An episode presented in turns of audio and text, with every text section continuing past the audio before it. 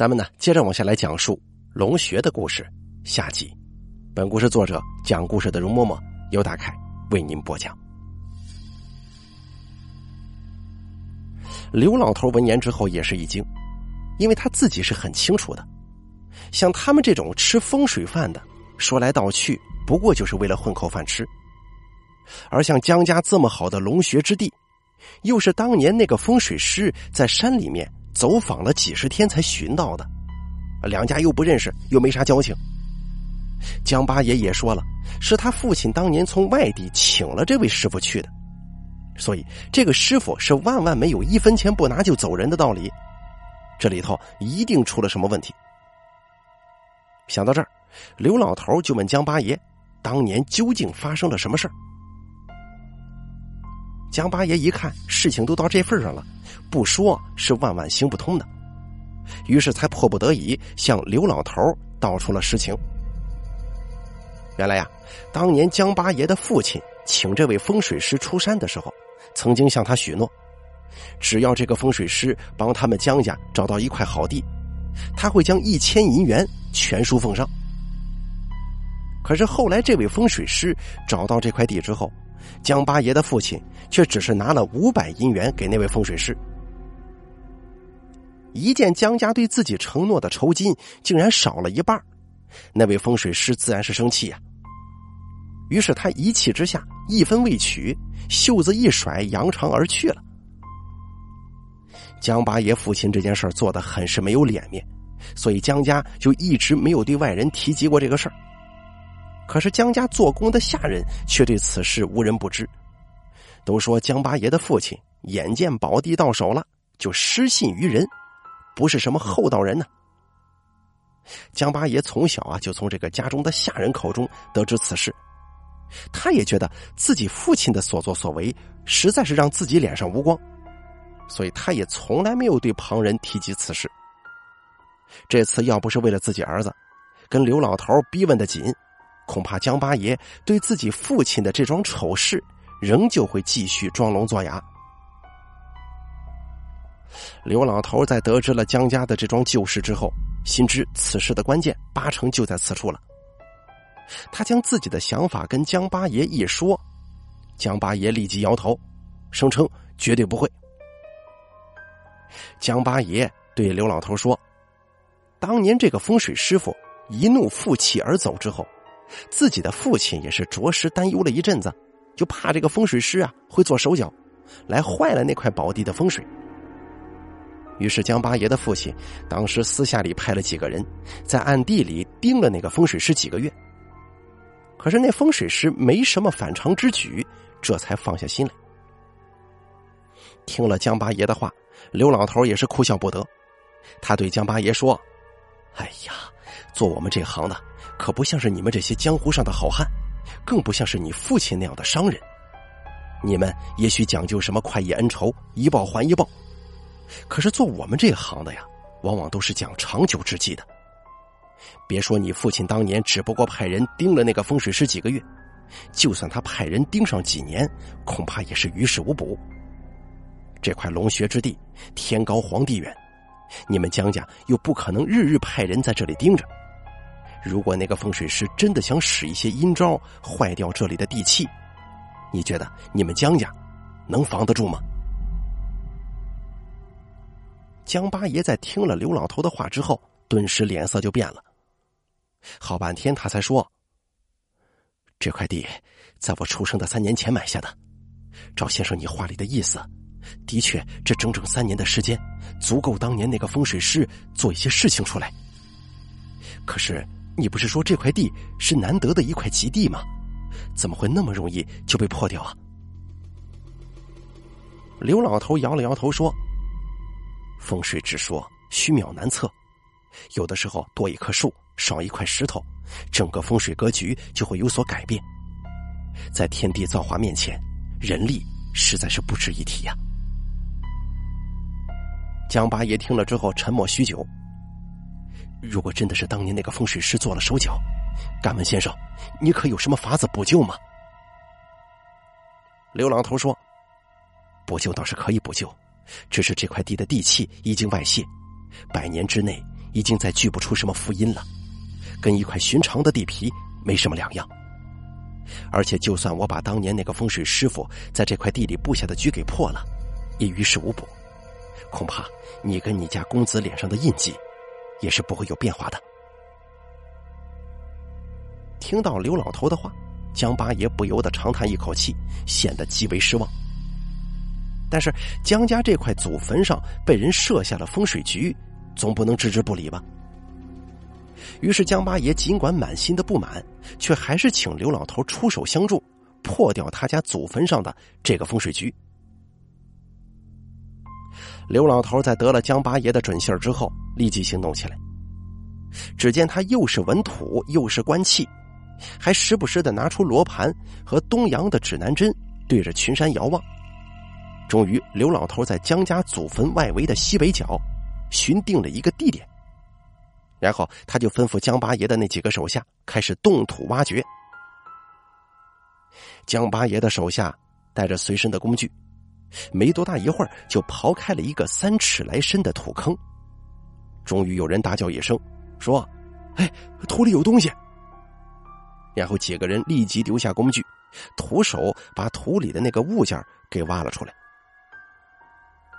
当那几个人把挖出来的东西呈现给江八爷跟刘老头面前的时候，两个人发现这土里的东西竟然是一个被捆得严严实实的油布包。尽管已经几十年过去了，那个油布包上头紧紧缠绕的铜丝线却依旧牢固，上面几乎连锈迹都没有几处。江八爷从自己的靴筒里掏出一柄匕首。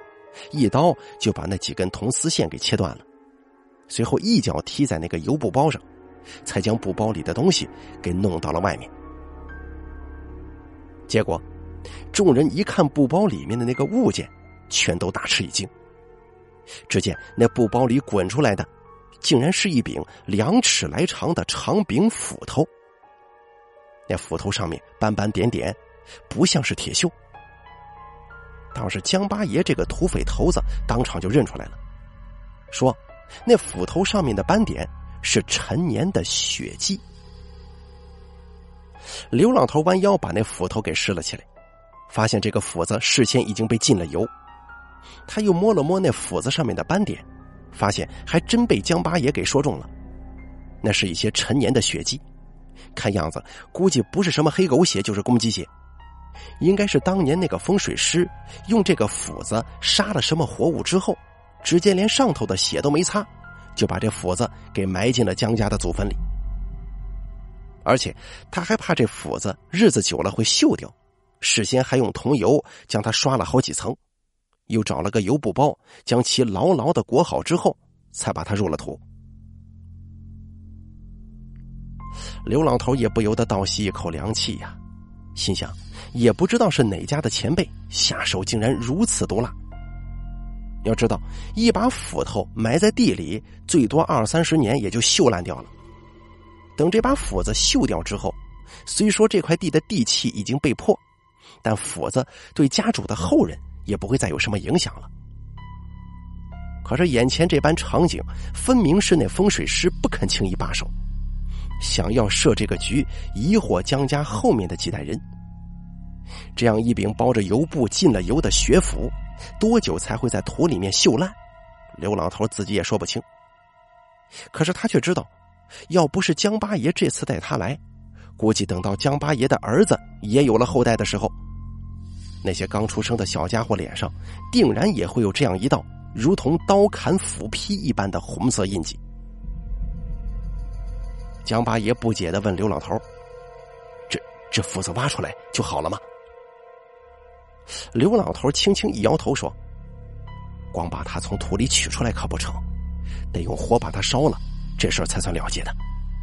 这把斧子被埋在你家这块坟地的白虎之位，那地方又正好是这个山窝里的京门，所以才会影响到你们江家的后人身上。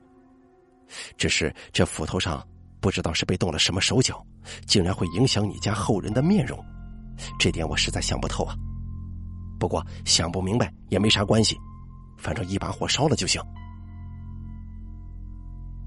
江八爷闻言，赶忙让手底下的人生了一堆火，把那斧头扔进了火中。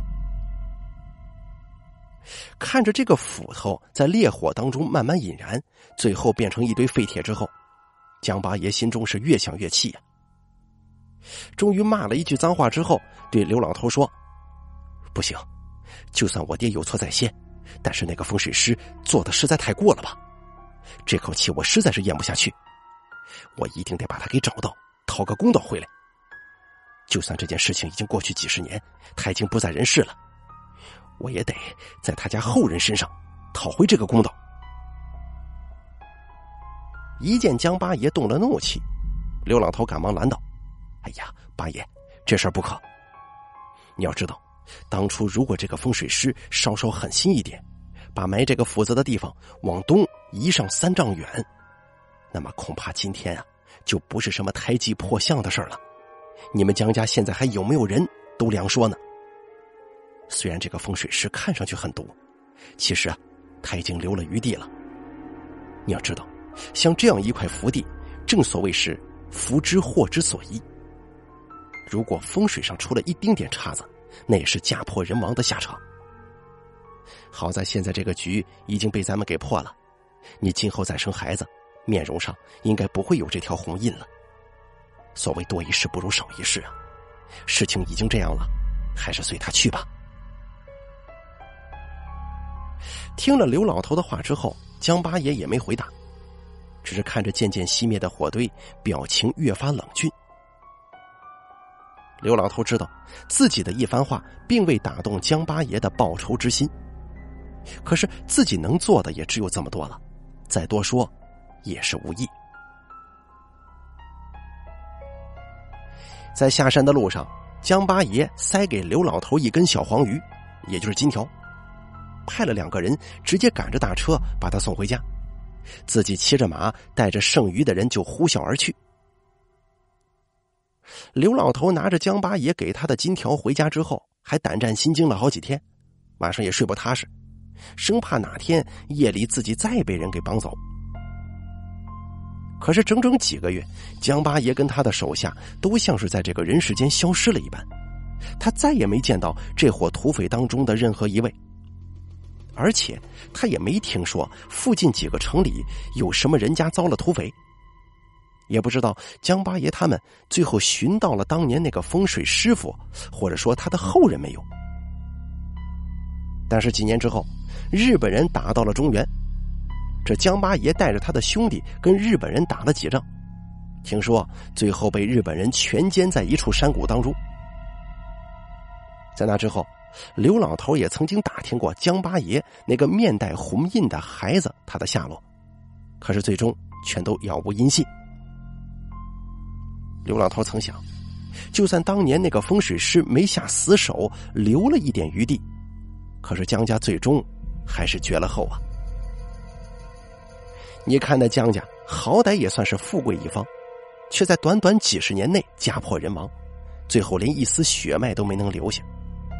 也不知道这是不是跟江家那个被破了地气的龙穴祖坟有关系呢？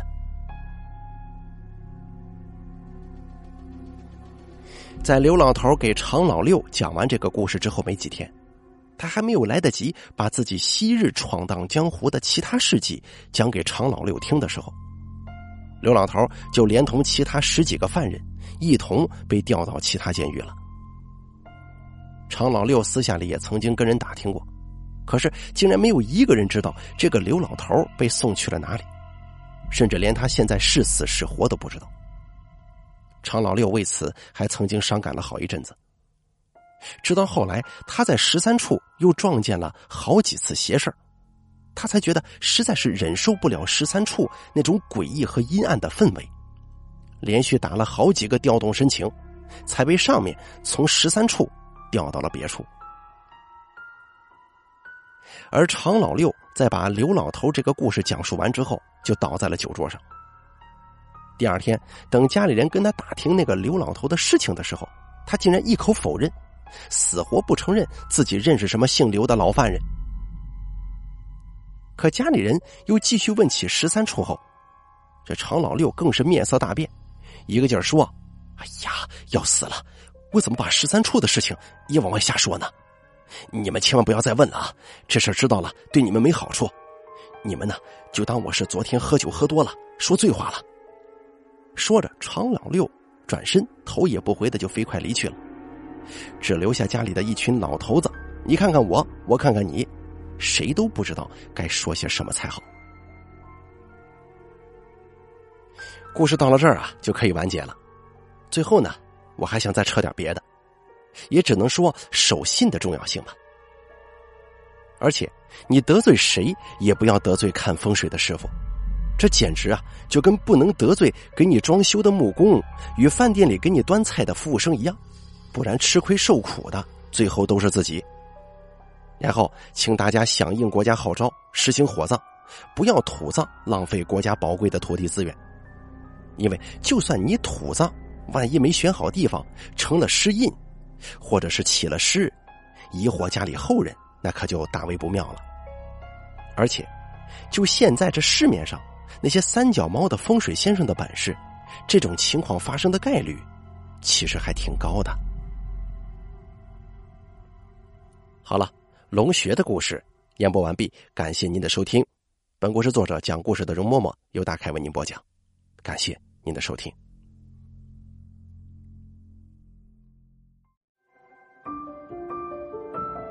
本期故事演播完毕。想要了解大凯更多的精彩内容，敬请关注微信公众账号“大凯说”。感谢您的收听。